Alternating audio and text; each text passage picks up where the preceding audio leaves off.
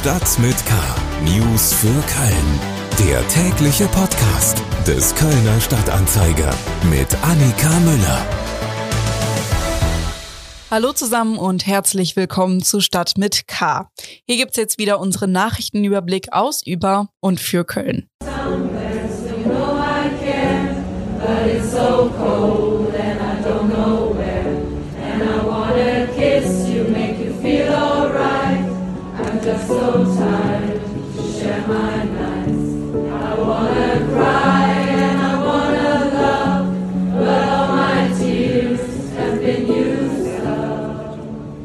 Am Freitagabend haben sich Hunderte auf der Domplatte versammelt, um gemeinsam Another Love zu singen. Sollte ein Zeichen der Solidarität mit den Protesten im Iran setzen. Die Idee für den Singalong hatte Komikerin Caroline Kebekus. Die Aufnahme des Chores soll dann Kebekus Auftritt am Donnerstagabend in ihrer Sendung Die Caroline Kebekus Show unterstützen. Das war's vorweg. Wir starten und das sind unsere Themen für den 17. Oktober. Die Kölner Polizei rollt einen Cold Case neu auf und will nach 31 Jahren mit einem Massen-DNA-Test den Täter finden. Der erste FC Köln rettet sich nach drei Niederlagen mit einem Sieg gegen Augsburg vor der Krise. Und bald startet Moulin Rouge. Das erwartet die Zuschauerinnen und Zuschauer im Musical Dome. Schlagzeilen. Nach der Schlägerei auf der Autobahn 555 bei Köln-Godorf sind weitere Einzelheiten bekannt geworden.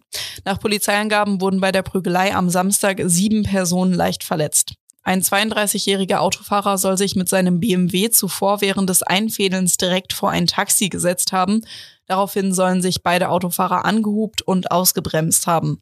In Höhe der Anschlussstelle Godorf stellten sie ihre Fahrzeuge auf dem Seitenstreifen ab und gingen aufeinander los. Dabei sollen die jeweiligen Insassen mit ausgestiegen und sich gegenseitig geschlagen und getreten haben. Nach bisherigen Ermittlungen saßen in dem Taxi Verwandte des Taxifahrers und in dem BMW ebenfalls mehrere Angehörige einer Familie. Neben Anzeigen wegen gefährlicher Körperverletzung, Nötigung im Straßenverkehr, Beleidigung sowie Bedrohungen informierten die Beamten das Straßenverkehrsamt über den Vorfall. Im äußersten Fall könnten die Betreffenden ihre Führerscheine verlieren.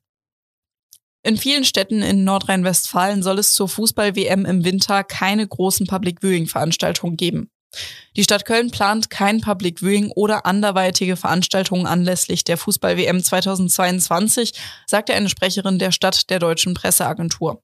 Zudem legen in Köln bisher auch keine privaten Anträge vor, Public Viewing während der Fußball-WM 2022 im Stadtgebiet durchzuführen. Auch in den Kölner Kneipen wird es nicht überall das übliche Rudelgucken geben. Immer mehr Kneipenbesitzer kündigen ihren WM-Boykott an.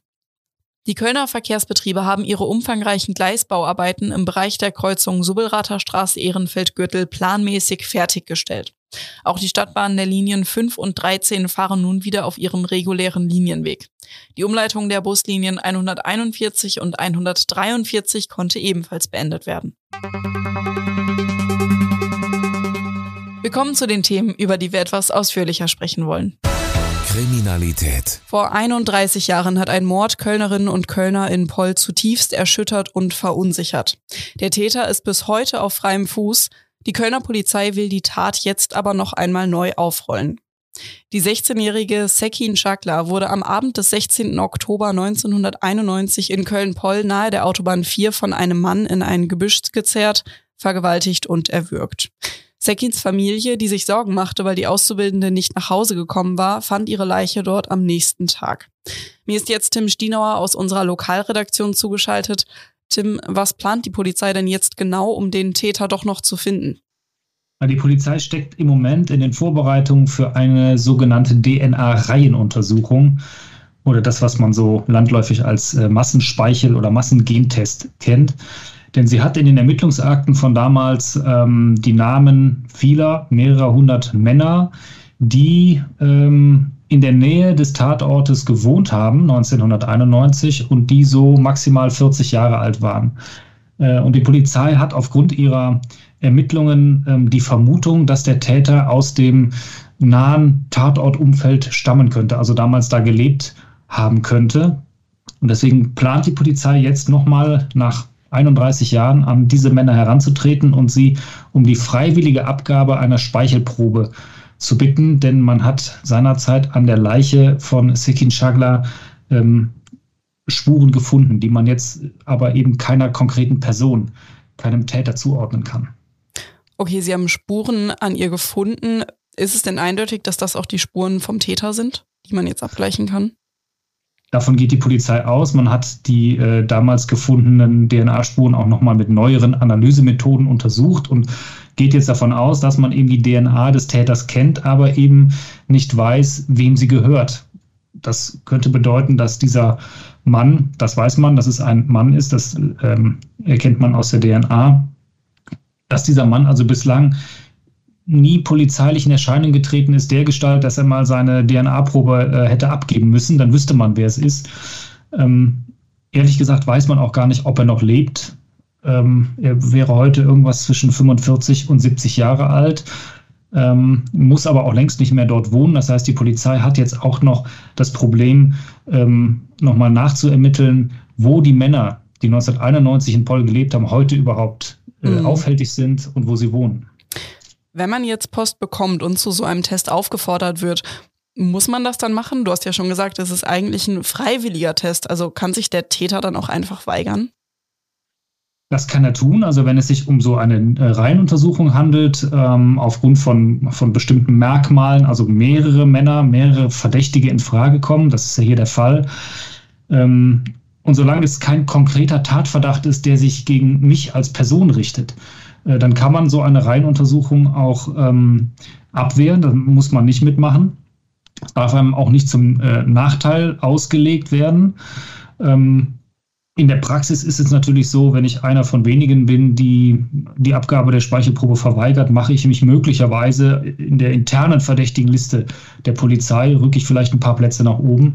Aber auch dann könnte die Polizei zwar weiter versuchen, mich, mein Leben zu durchleuchten, müsste aber um von mir eine Speichelprobe zu bekommen, ähm, A, einen richterlichen Beschluss haben und den kriegt sie dann nur, wenn sie weitere konkrete Anhaltspunkte dafür sammelt, dass es sich bei mir um den Täter handeln könnte. Sonst ähm, ähm, muss man da nicht mitmachen. Hm. Wie stehen denn dann überhaupt die Chancen, dass mit so einer Untersuchung der Täter noch gefunden werden kann? Also vorausgesetzt, er lebt noch. Ähm, man kann natürlich nur spekulieren. Äh, wird der Täter, wenn er weiß, dass man ihn mit dieser Probe überführen kann, eine Probe abgeben freiwillig? Eher nicht. Andererseits gibt es äh, auch einige Fälle, auch in Köln schon spektakuläre Fälle, wo äh, ein Täter nur gefasst wurde Jahre danach, zum Beispiel beim Super Salad Mord 2007, weil er dann doch irgendwann mal der Polizei freiwillig eine Speichelprobe gegeben hat. Also offenbar gar nicht mehr auf dem Schirm hatte, ähm, dass man ihn dann dieses, dieses Mordes überführen könnte. Ähm, das bleibt offen. Vielen Dank, Tim Stinauer. Mehr Infos gibt's dazu auf ksta.de und wie immer über den Link in den Shownotes. Sport. Bei der Pro7-Show The Masked Singer mutmaßte die Jury am Samstag zwischenzeitlich, dass hinter der Pfeife FC-Trainer Steffen Baumgart stecken könnte. Quatsch, sagt Creative Director Thomas Hajo, der tatsächlich unter der Maske steckte und am Ende demaskiert wurde. Quatsch auch deshalb, weil Baumgart am Wochenende wohl ganz andere Sorgen hatte, als verkleidet auf einer Showbühne zu performen. Nach drei Niederlagen drohte der erste FC Köln in eine Krise zu rutschen. Beim Spiel gegen den FC Augsburg am Sonntag sah es bis zur Halbzeit so aus, als würde der FC die nächste Klatsche kassieren. Dank einem Tickets-Doppelpack konnte der FC aber letztlich die Augsburger mit 3 zu 2 besiegen. Mir ist jetzt Christian Löhr aus unserer Sportredaktion zugeschaltet.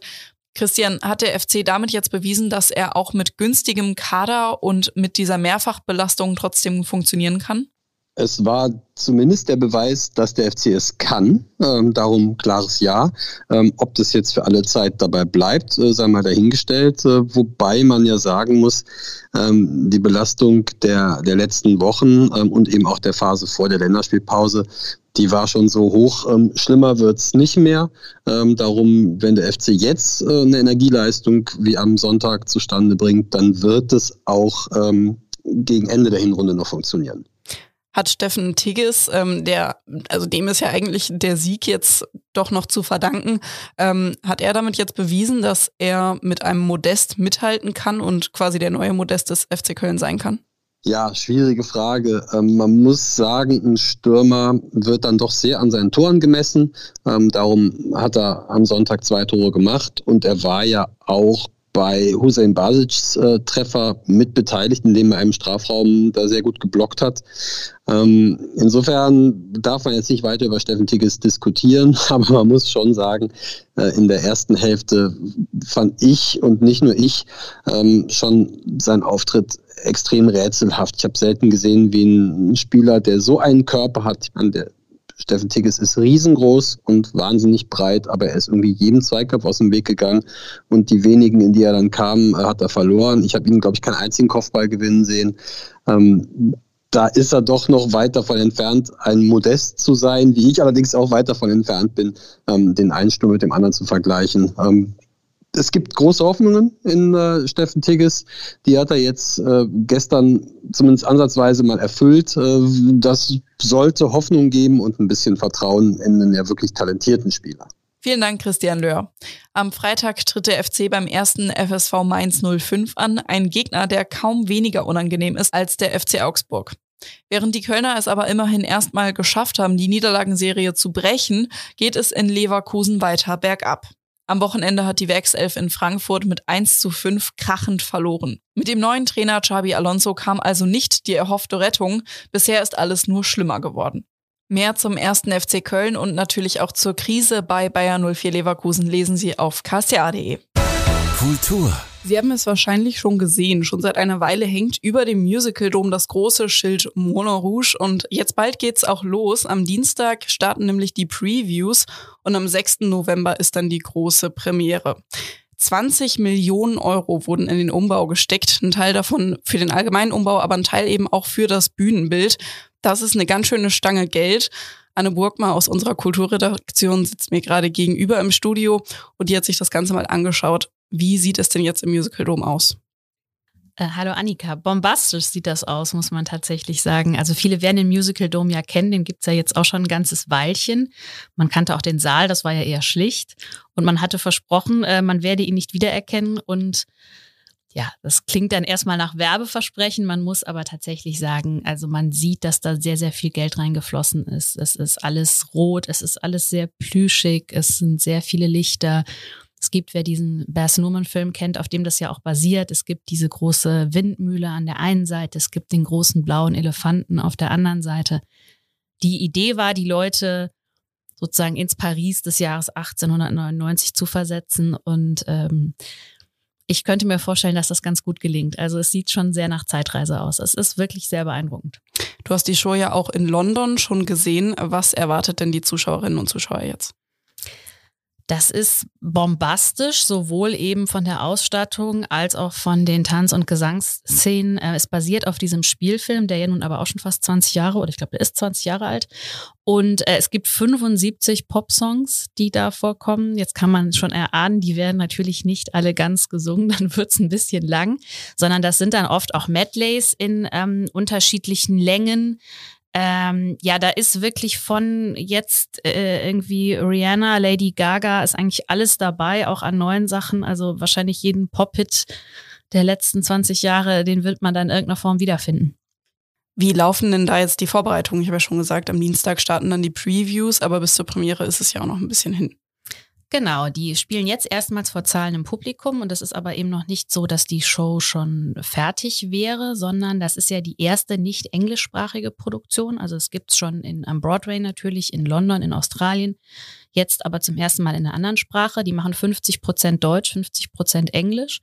Das heißt, die haben viele Texte einfach übersetzt und die schauen jetzt in diesen Previews, wie kommt das eigentlich an? Findet das Publikum das gut? Vielleicht tauschen die nochmal einen Song aus, vielleicht ändern die nochmal Texte. Also da wird jetzt schon in dieser Zeit nochmal sehr viel dran gearbeitet. Aber das Grundgerüst steht natürlich jetzt. Vielen Dank, Anne Burgmar. Damit sind wir jetzt auch schon wieder am Ende von Stadt mit K angekommen. Mein Name ist Annika Müller und wir hören uns morgen wieder. Bis dahin. Stadt mit K. News für Köln. Der tägliche Podcast.